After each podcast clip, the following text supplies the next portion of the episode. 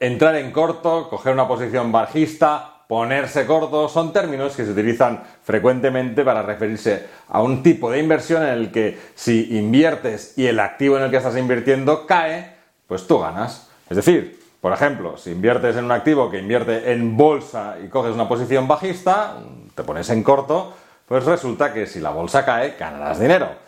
Este es un tema muy polémico que en muchas ocasiones pues trae siempre algo de discusión, pero Realmente no es solo que ganes dinero cuando la bolsa cae, sino que tiene otras aplicaciones muy interesantes. Hola, yo soy Sergi Torrens y me dedico a las finanzas y la planificación financiera y en este vídeo vamos a ver qué significa exactamente esto de ponerse corto, qué riesgos conlleva y cómo puedes sacarle partido.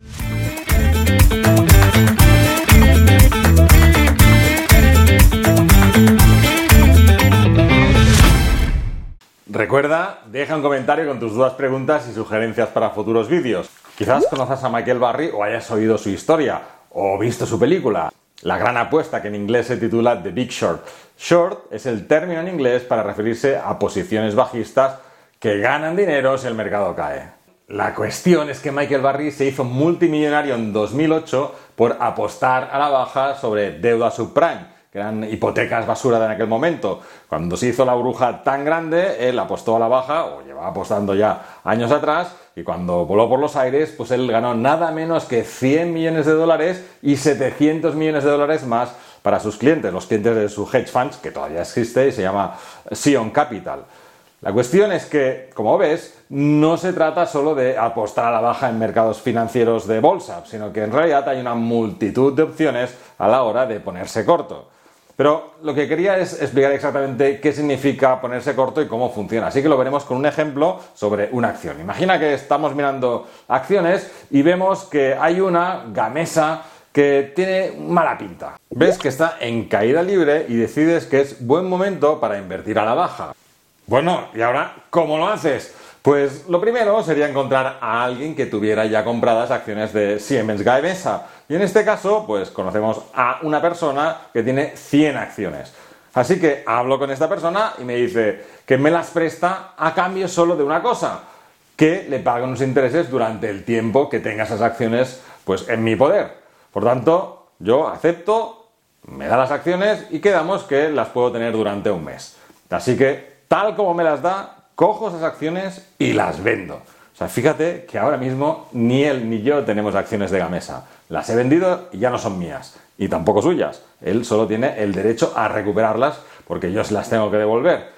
Así que pasa el tiempo, se acerca al final de mes y yo qué hago? Tengo que devolverle las 100 acciones. Así que voy al mercado y compro 100 acciones con la intención de devolvérselas. Las compro y se las devuelvo. ¿Cuánto he ganado aquí? Pues vamos a verlo.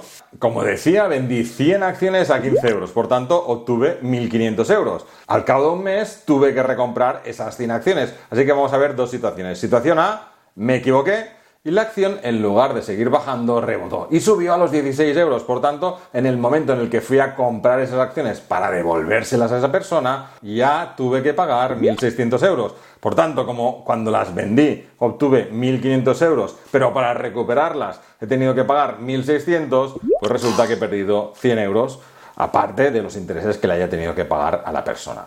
La segunda situación es que he acertado y efectivamente Siemens Gamesa sigue bajando y baja hasta 14. Con lo cual, tengo que comprar 100 acciones, compro 100 acciones a 14 euros, son 1.400 euros, y por tanto, como yo al venderlas al inicio obtuve 1.500 euros, pero después recuperarlas, volverlas a comprar, me ha costado 1.400 euros, al final he ganado 100 euros.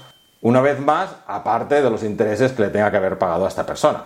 Dos cosas importantes aquí. Por una parte, fíjate que la persona que me ha prestado las acciones, pues a ella le es indiferente si suben o bajan. Esta persona lo único que quiere es que le devuelva las 100 acciones que me ha prestado, pero si sube o baja ni gana ni pierde. La segunda cosa importante es que, claro, y esta segura que la has pensado tú, porque si tengo que encontrar una persona que tenga acciones de la empresa en la que me quiero poner corto, que tenga al menos las acciones o el volumen que yo necesito para hacer la operación tengo que llegar a un acuerdo, tener un contrato de préstamo, ejecutar toda la operativa y finalmente devolvérselas. Claro, si tengo que hacer todo esto, ya te digo yo que difícilmente voy a ponerme corto alguna vez.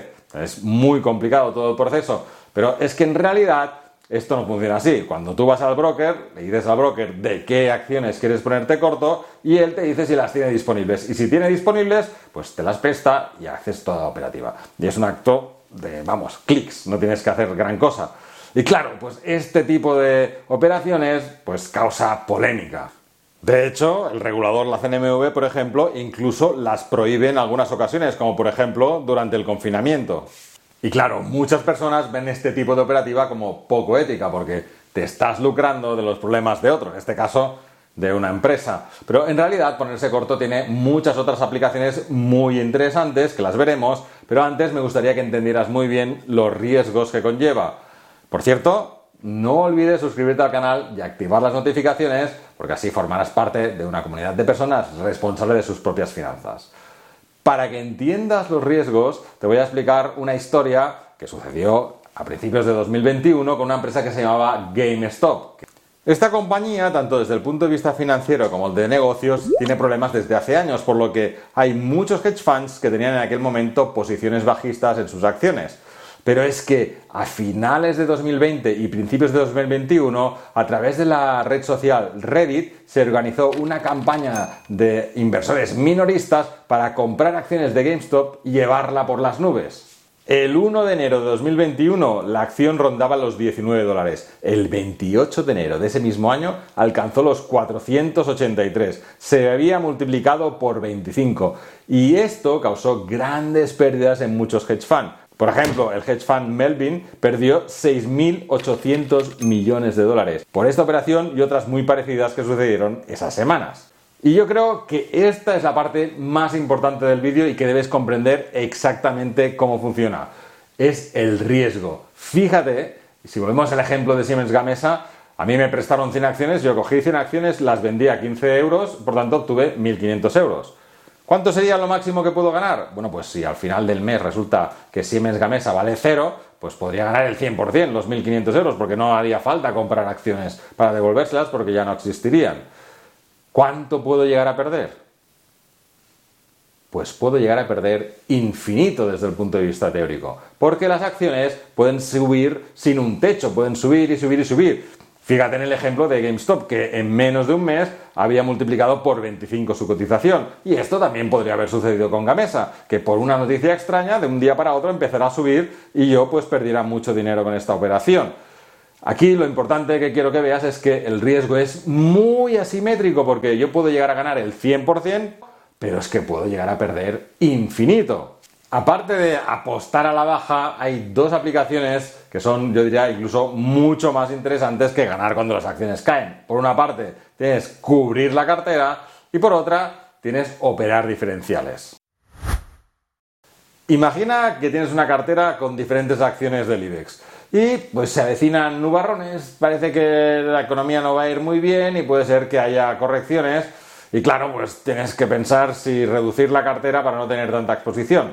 Imaginemos que tienes invertidos 100.000 euros y te gustaría tener menos, no sé, como la mitad, por ejemplo. Entonces, ¿qué puedes hacer? Pues puedes buscar un producto que sea bajista de IBEX y contratarlo. Así que en este caso lo que haces es contratar este producto bajista de IBEX y contratas por 50.000 euros. Así que tienes 100.000 euros en acciones y 50.000 en un producto que invierte a corto. ¿Qué sucedería si cayera la bolsa? Pues imaginamos que cae un 10%, como tenías 100.000 en acciones, al caer 10%, pues pierdes 10.000 euros.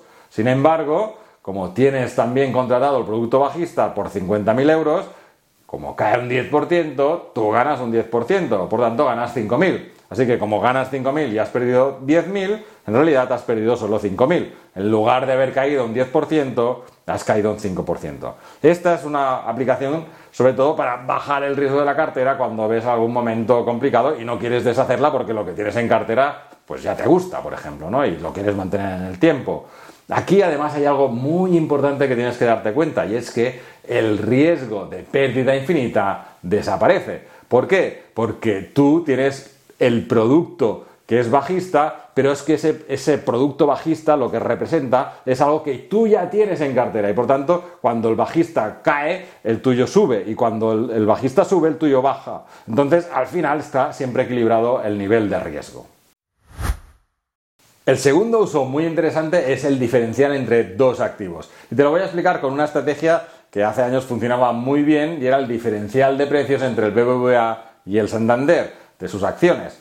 En ese sentido, las dos acciones se comportaban de una manera muy similar y siempre tenían una diferencia de precio muy estable en el tiempo. Entonces, cuando esa diferencia de precio pues cambiaba, entonces lo que buscabas es que una estrategia para que ganar dinero mientras esta diferencia volvía al rango original.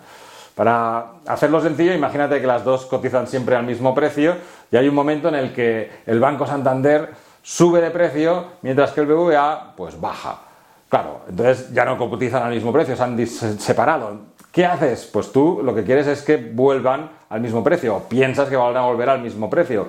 Como las del Santander han subido mucho, lo que haces es vender acciones del Santander, coger una posición bajista, y como las del BBVA han bajado, tú lo que haces es coger una posición alcista del BBVA. ¿Qué pasa en el tiempo? Pues que si esto se cumple, convergerán. Y tú habrás ganado el espacio este, el diferencial de precio que tenían, que se ha creado, ese gap que se ha creado eh, por este comportamiento, digamos, distinto al habitual, para ganar dinero y por el hecho de volver al precio igual, ¿no? El precio original. Bueno, esta estrategia se utiliza, te lo pongo el ejemplo de las acciones, pero se utiliza para muchas otras cosas. Pues, por ejemplo, para, para las primas de riesgo también es algo que se opera bastante. Aquí lo interesante es que no me importa si el activo sube o baja o cómo se comportan estos activos. Lo que me importa es la diferencia entre ambos activos. Si esta diferencia, me he equivocado, es ensancha, pues el riesgo es infinito. Y, por supuesto, si no va así y converge, pues ganaré dinero. Pero aquí en esta estrategia no se elimina el riesgo infinito, entre comillas. ¿no? Bueno, sobre este tipo de operaciones, tanto las de cobertura como simplemente ponerse corto, como las de operar diferenciales, la verdad es que hay mucho tipo de activos y de tipos de producto que puedes utilizar para hacer estas operaciones y haré un vídeo aparte para no alargar mucho este. Así que no olvides suscribirte al canal para no perdértelo, activar las notificaciones, dejar un comentario, dar al like, compartir el vídeo. Hasta el próximo vídeo.